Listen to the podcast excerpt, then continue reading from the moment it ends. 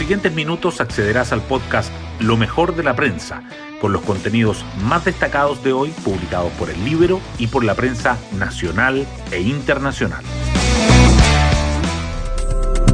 Buenos días, soy Magdalena Olea y hoy jueves 10 de marzo les contamos que el presidente Sebastián Piñera eligió su última cadena nacional no solo para despedirse de la moneda y hacer balances, sino que también para enviar un mensaje en medio del proceso constitucional.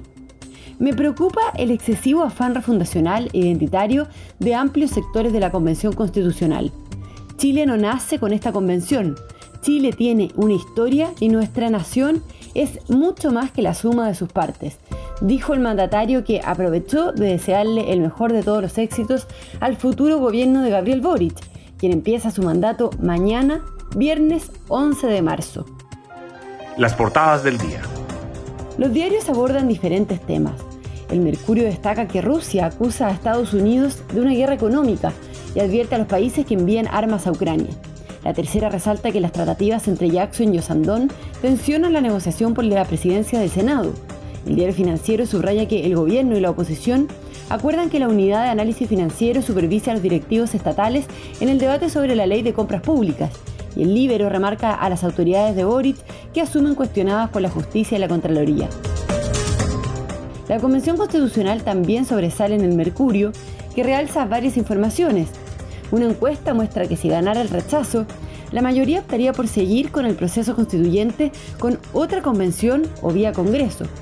El masivo banderazo por el campo frente a la convención, que aprueban diversas propuestas para eliminar el Tribunal Constitucional, que deciden abrir el sistema electoral a los movimientos sociales y equipararlos a los partidos políticos, y que se reactiva el debate por una prórroga.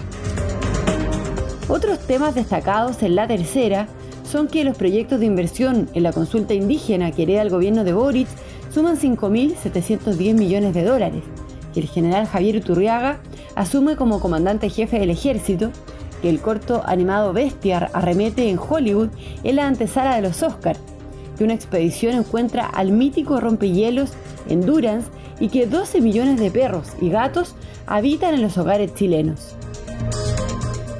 El diario financiero, por su parte, resalta que el petróleo baja más de 10%, pero no disipa los temores por el impacto del conflicto en Ucrania, que se nota el fin del IFE y los retiros.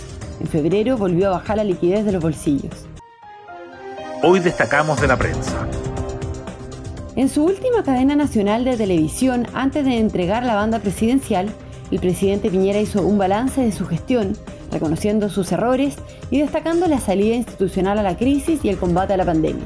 Además, resaltó que le tocó especialmente difícil. Subrayó los avances y reflexionó sobre el clima político, la relación con la oposición y el trabajo de la Convención Constitucional. Los países no se construyen de un día para otro. Cada gobierno se construye sobre la obra de quienes lo antecedieron, señaló. Rusia acusó a Estados Unidos de una guerra económica y aseguró que pensará muy seriamente una respuesta ante la prohibición a las importaciones de petróleo ruso anunciadas por Washington y Londres. También amenazó con consecuencias a los países que envíen armas y mercenarios a Kiev. Por otro lado, la Cancillería dijo que su objetivo en Ucrania no es el derrocamiento del gobierno actual, sino la neutralidad de ese país y agregó que prefiere lograrlo a través de negociaciones. Las tratativas entre Manuel José Sandón y Giorgio Jackson tensionan aún más las negociaciones en el Senado. El legislador de Renovación Nacional admite que hubo dos encuentros con el futuro ministro de las Express, pero aclara que no se habló de un eventual apoyo del gobierno de Boric a su postulación a la presidencia de la Cámara Alta. Explicó que fueron reuniones destinadas a explorar formas de colaboración. Yo le dije que estaba por una oposición constructiva, colaborativa, pero que para ello se requería un trabajo prelegislativo, afirmó.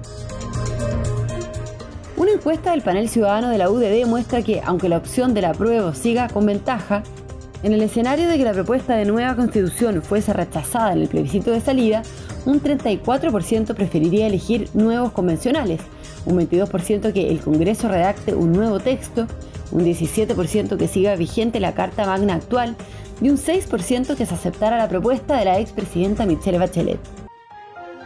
Otras noticias. El general Javier Iturriaga asume como comandante en jefe del ejército. En la escuela militar se llevó a cabo la ceremonia de traspaso de mando Iturriaga dijo que tienen un restricto apego a la Constitución y a las leyes y que seguirán prestando con la mayor diligencia y transparencia toda la información y colaboración que les sea requerida. Y nos vamos con el postre del día. Encuentra los restos del Endurance, el mítico barco hundido en la Antártica. Una expedición internacional localizó el buque del explorador polar anglo-irlandés Ernest Shackleton, intacto a 3.000 metros de profundidad y a 9 kilómetros de la zona donde se hundió hace 107 años. Bueno, yo me despido, espero que tengan un muy buen día jueves y nos volvemos a encontrar mañana viernes en un nuevo podcast, Lo mejor de la prensa.